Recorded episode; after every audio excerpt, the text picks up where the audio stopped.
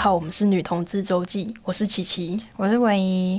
我们今天要跟大家聊一个最近很多人在讨论的这个事情，就是这个罗志祥还有周扬青就闹得沸沸扬扬，然后很多知名的艺人啊，还是什么医师啊、星座大师都来帮他们讲话的呃这个事情，要不要请琪琪先简介一下这件事情？好，事情是这样的，在四月二十三日那一天呢，周扬青在他的微博发文说。罗志祥的性生活很混乱，然后他除了就是跟其他女性劈腿之外，还有约炮，并且从事多人运动，也就是多劈，也跟旗下的女艺人发展一些不正常的男女关系。然后他旗下的女艺人就只有一个，对，就是大家知道的蝴蝶姐姐。哦，是。呃，我觉得现在可以从几个角度来看。如果是要先看攻击罗志祥的话，那第一派有一部分人会是攻击他劈腿不专一的行为，就是毕竟他跟周扬青交往了九年，然后他这中间感觉跟不少女性发生了性行为。那另外也有人不是在攻击他不专一这件事，而是攻击他发生的约炮还有多批这些所谓他们认为很淫乱的性行为。那你觉得？可是约炮不就是不专一吗？呃，约炮就是不专一吗？那如果今天他其实没有女朋友呢，或者是他们其实没有说不能约炮，你觉得约炮还是不专一吗？哦，所以大家针对是他觉得他在关系里就是只是只有说好要跟周扬青在一起，但他劈腿了这件事情不对。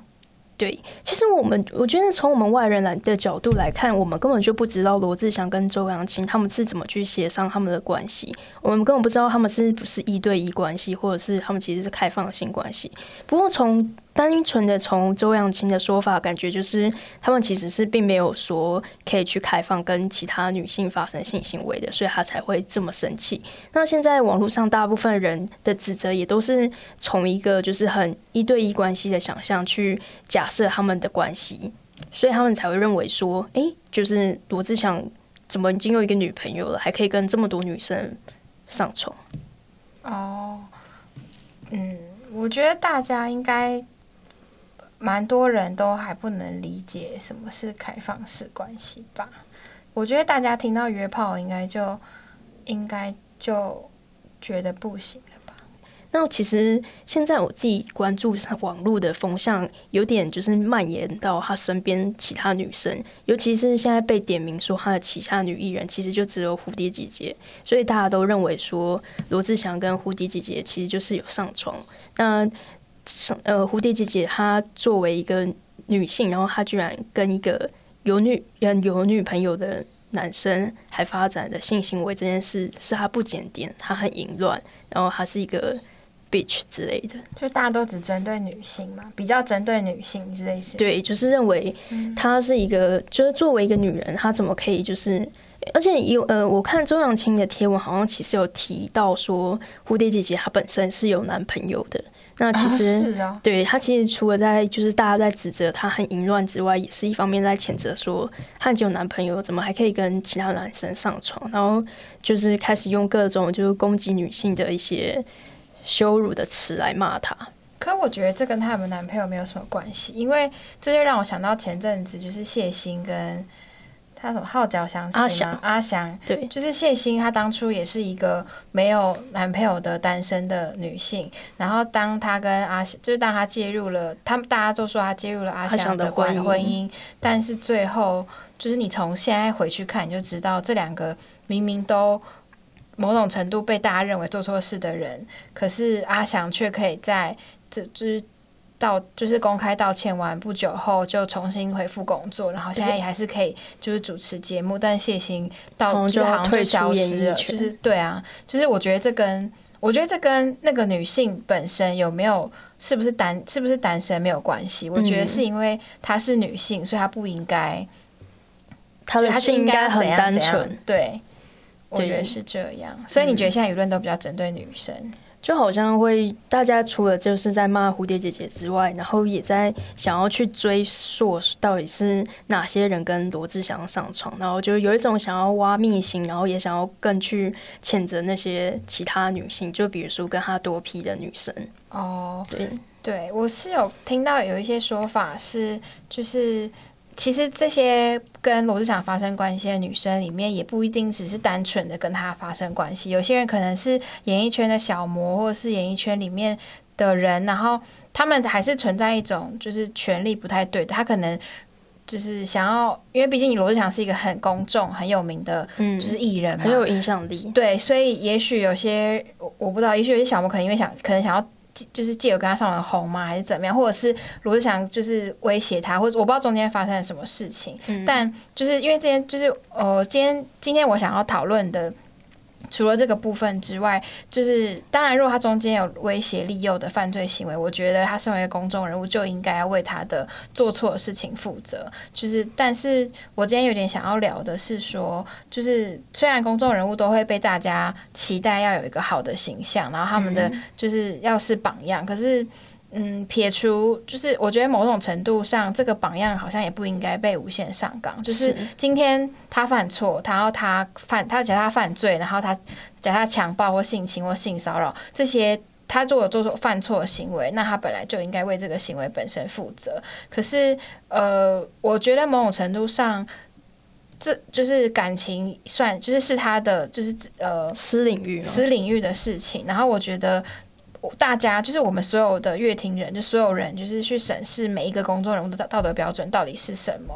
然后另外就是我自己，我自己就觉，我自己就觉得，就是这件事对我来说，我觉得罗志祥就是一个没有，就是不了解什么是开放式关系的男男子。就是你要说他渣，就是因为他渣就渣在他没有跟他的就是伴侣讨论什么是开放式关系，他不了解这是什么。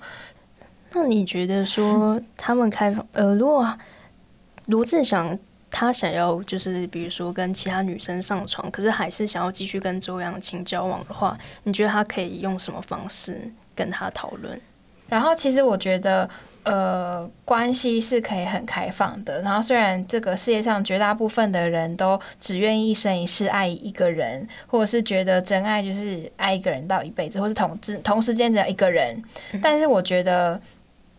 呃，我觉得不能忽略，这世界上还有一群人，至少我身边我有认识某一群人，他们是觉得他们，比如说他们的性跟爱是可以分开的，或是他们同时间可以就是爱上很多人，或是他们的关系是更开放的。那我觉得这个重点应该是你要就是知情同意，你要让对方，就是你要在关系中让对方知道这件事情。简单来说，我今天跟我的女朋友或男朋友在一起，然后。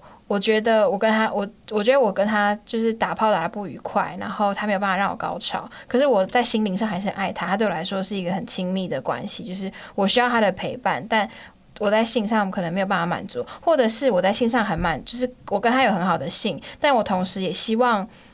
呃，我还同，但我同时也还是可以对别人有性的欲望，或是我还是想要追求，就是性外找，或是我追求就是其他的关系。那这时候应该，这个时候我应该做的事情不是自己去找一个人约炮，或是自己去偷偷偷偷来，而是应该要告诉他这件事情，或是应该要跟他讨论。那当然就是这件事情就真的是很进步，就是就是可能我的伴侣就没有办法理解，或是。或是不能知道，可是我觉得问题应该是你要让他知道你有这样的需求，然后或者是你要经得经过他的同意才去做这件事情，而不是就是劈腿，或是不是就是背叛他这样子。嗯，所以我觉得今天很多人就是很在意的是罗志祥背叛别人，就是大家对于这个信任感被破坏，就会有很多无限的想象，觉得罗志祥是是一个不好的人，或是不道德的人这样子。嗯嗯。好那我从他们的故事，然后因为这件事情主要就是会引起这么大的轩轩然大波，就是因为他劈腿嘛。那我就是忍不住想到我自己被劈腿的经验，就是我在呃我有交往过的某一任女友当中，她最后是用劈腿的方式跟我结束了感情。那其实我就回想了一下，我当时被劈腿。当下的心境，其实我那个时候当然是非常难受、非常痛苦，然后就觉得说：“哎，你怎么会选择用这样的方式？”所以是他劈你，对，他劈我。那你们那你们在一起多久？呃，我们在一起两年，就是差不多在两年的时候，我发现他劈腿，而且是我自己发现的。你怎么发现的？呃，这个事情就是告教导我们一件事情，就是你不要随便跟你的伴侣用手机定位。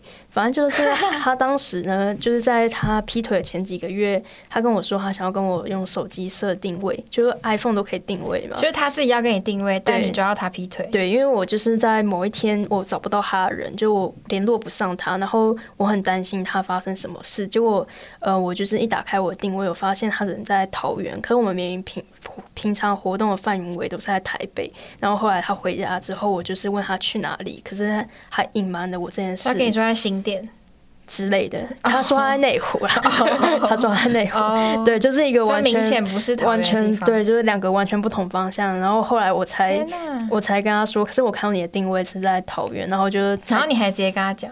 呃，我我观察了两次，然后我发现他在一个礼拜内跑去桃园两次，然后我后来就跟他谈、oh, 他可能就送机啊，还是什么？是有那么多朋友那时候要出国吗？Oh. 没有没有，就是反正后来他就是跟另外一个 T 就是在约会，对，然后、oh. 就被我发现。那你那时候是自己跟他讲劈腿吗？就是你们是？我没有我没有我没有先指责他劈腿，我是先问他说，就是你是不是有去？桃园，然后你在找谁？对，然后他就，然后因为他原本是跟我讲说他的一个他在找他的一个高中女生同学，然后可是后来是一个 Tinder 上认识的 T 哦，对，所以他就就是你你问他之后，他就然后他就承认他劈腿。呃，他他其实也没有承认，他就觉得说他只是没有跟我说实话，他没有觉得这是劈腿。在某种程度上，可能也是我们对于劈腿有一点不一样的认知。然后你们就分手了。呃，我们就对，因为我们就大吵了一架，然后就是后来也发生很多事情，但因为就是呃很不愉快，所以就分手了。哦，对。那你当时会，你当那你当时会想要在脸书上发一篇文骂他吗？哦，这件事其实其实是我在就是跟他发生，就我发现我呃发现他劈腿之后，然后我们对谈之后。然后我其实就马上就是想到我要写脸书，因为我平常就是一个很喜欢把任何事情都写在脸书上的人。然后其实我那时候也没想太多，我就觉得说就是呃，这是我人生就感情是我人生中很大一部分。然后它结束了，而且是用这么一个就是我觉得非常惊讶的方式结束，所以我不得不把它记录下来。所以你不是为了你没有想要报复他？呃，我觉得我那时候不算是带着报复，不算是，意思就是说一到十分，你觉得你有几分想报复？哦，我觉得可能有五分。那你是有，害羞。呃，我 我那时候我，但我并没有觉得会太严重，因为我又不是周扬青，我又不是写的会有百万人，他也没有去，他也没有多人运动，对他也没有多人运动，所以听起来好像还好。对，就是我其实我甚至在我的贴文里面也没有写到说他是到底发生什么细节，我就说。就是我，我被欺骗了，这样。违提到违提，我没有，我没有去指责他到底劈腿还是他发生什么事情。然后，而且我写的很含糊。然后，不过，不过，当然，对于他而言，他当然会觉得非常的敏感。然后，他一看到就爆炸了。所以他，对哦，所以他有，他有看到那篇文章。对，我那篇文章是生气吗？还是怎么样？他超级生气，真的、哦。我那篇文章是设限定好友。对，所以他生气，他有跟你，就是他有说什么？他生气的一个很大的点是他认为说我在利用我自己的话语权，然后再去诠释这个结束，跟我在攻击他。他认为我是比较有话语，跟他相比是比较有话语权的人。什么是话语权？话语权就是讲话的声量吧？不是，我的意思是说，简单来说，你就是比较有名气在脸书上。呃。对，他是这样子想。对，你干嘛尴尬？因为我我不知道我要不要。我觉得现在听众可能会想说，他到底是哪位？为什么会觉得自己在网络上很有名气？对总之就是他，你他听，但总而言之，就是你前任就会觉得你为什么就是好像讲这件事情，要让他共同朋友都知道，感觉好像你你是受害者。对我有点好像伤害你。对对对，好像我把他的名誉嘛什么的。对我好像把他。放在一个加害人的角色，然后又把他的形象给诋损了。对，好了解。那你现，那你是你觉得，如果你现在再重新就是回到当下，就是那个分手情境，你还会想要做一样的事吗？或是你觉得你会怎么处理这个关系？我觉得，呃，如果我说我知道这件事会对他有这么大影响的话，我觉得我可能会。在我的就是发文的时候再多思考个几秒。你说就是只要限定五个人看就好。那你当时发文当下，你只是想要抒发自己对我其实想要，你没有想到他会怎么样。我对我没有想到他会这么爆炸。Oh. 我觉得他可能，我我觉得我想象中他看到可能会为不爽，可他就是超级不爽。哦，oh. 对。然后，那我问你哦，你有没有一种心态是觉得，就是他你自己是受受害者？对。但然后我今天讲我自己受害的心情，你凭什么不爽？还是说你不就是应该默默认了吗？对，我那时候其实，我觉得这也是后来我们其他就是又再度吵架的时候的一个导火线，就我们也有为这件事吵。哦，对，就是我我可能。对于我而言，整件事情我都比较像是一个受害者，可是他并没有这样认为，而且他把他反而觉得说他被我弄得很像他是一个坏人。哦，可是了解，但对你来说，他当下就是一个坏人啊，你也没做错事，你就是把他弄成一个坏人，因为你就觉得他是个坏人。我我后来我后来就是有觉得说，就是当我理性一点的去思考这件事，以及就是就是可能。呃，会想要走一个就是不要伤害、撕破脸、撕成这么难看的时候，我我自己的想法是，我可能会先告知他我要发这篇文，让他有个心理准备。啊、呃，所以你说，如果再来一遍，你会先跟他说，哎、欸，我要发这个文，跟你，然后跟大家说你劈腿哦，这样。我会，我是说我会发一篇文，是在讲说我们关系结束了，然后原因是什么，然后就是你可能过个两个小时就会在脸书上看到，我先跟你讲一下。哦，所以你就要告知他。如果说我不要，嗯，我觉得他如果说我不要，我站出出自于一个很想要抒发心情的角度，我还是会写。嗯，是啊，了解。我觉得可能是比较想要跟大家讨牌，没有要大没有要大家去骂他，哦、可是我想要被讨牌。嗯，了解。那你自己有？但你但你不是说你有五分的抱负吗？哦，五分的报复就是看，可能看他看到他不太爽，看到他不太爽什么意思？看到他因为看到我的文章不太爽之后，这个反应就我就会让我觉得有一种报复成功的感觉。哦，就是你，所以我只是要他可能有点不爽，但是我没有要他真的觉得受伤还是怎样。哦，对，了解。就我只是想要让他感受一下，就是那种很受伤的感觉是什么？因为你就是因为你当下就被他伤害这么深，就希望。以牙还牙的概念，呃，某种程度上有一点点想要这样。哦，那所以哦，然后再如果今天今天再来一次的话，你就你还是会想要以牙还牙，但你会先跟他讲，这样吗？我会先告诉他说，就是你看到我的话不要太惊讶，因为我就只是想要把我们的结束跟原因写下来。那因为我觉得每个人都要为每个人的行为负责。你今天选择用这种方式结束关系，那你就不要担心，不要顾虑我把它写出来，因为这也是我的一个做法。哦，是。哦，好，我就是一个哦，我我之前也有被劈腿过的经验，然后我的就是我前任是是劈腿，而且还是劈腿我的好朋友，就是就是一个就是很值得大写一番的故事，但是就是我也是没有，就是。我觉得可能真的对我来说，就是我刚刚也讲了，就是我觉得罗志祥这件事情对我来说，就是他就是一个不懂得开放式关系，然后对感情不诚实的人。然后，但是因为他今天很有名，所以大家就是很就是很喜欢消费他。但是，然后对，然后呃，所以对我来说，我就是一直觉得感情放就是感把感情这件事情放在。公就是公领域嘛，网络或者自己的就脸书也是算某种的公领域嘛，就是公共的场合里面。可是你觉得如果把它限定好友，还算是公领域吗？就是我就是没有想要让大家知道哦。Oh. 对，所以我当时呃，我当时很难，我当时被劈腿，然后而且那是初恋，然后我当然很难过，然后我难过了很久，然后我身边朋友也都知道，跟我比较熟的人也都知道为什么，但是就是我就是没有，我就是没有这个习惯把它。跟大家交代，嗯、我觉得跟大家交代这件事情好像不是我习惯会做的事情，所以我那时候就没有想说要大写一番或是报复他这样子。